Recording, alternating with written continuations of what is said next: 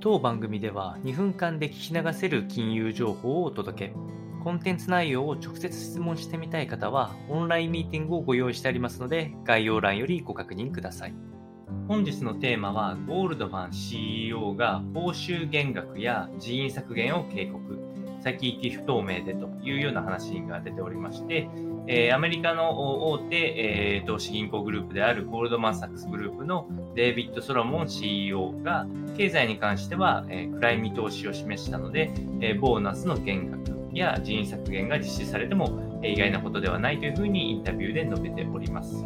資金源のほか、組織の規模や活動範囲に関して慎重さを強める必要があると付け加えて、え困難な時期が2023年以降待ち構えている可能性が高いのを考えなきゃいけないというのをインタビュー、特にブルームバーグのインタビューで答えているといったような形でございます。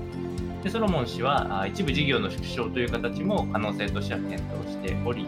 えー、事業分野としては経済と密接な関連があるような拡大ペースとかは抑えていきましょうというコメントとなっております。えー、やはり、えーと、2023年という表現がまあ一番えー、強い、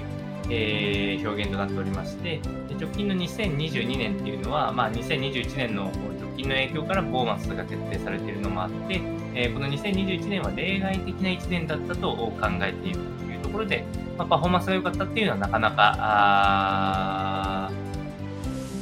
まあ、特別な1年だったというふうに考えるのが、え当然ということになっておりますので、2022年以降は報酬が下がることは自然なことというふうに捉えているそうなので、えー、まあ、これも参考にお伝えができたと思います。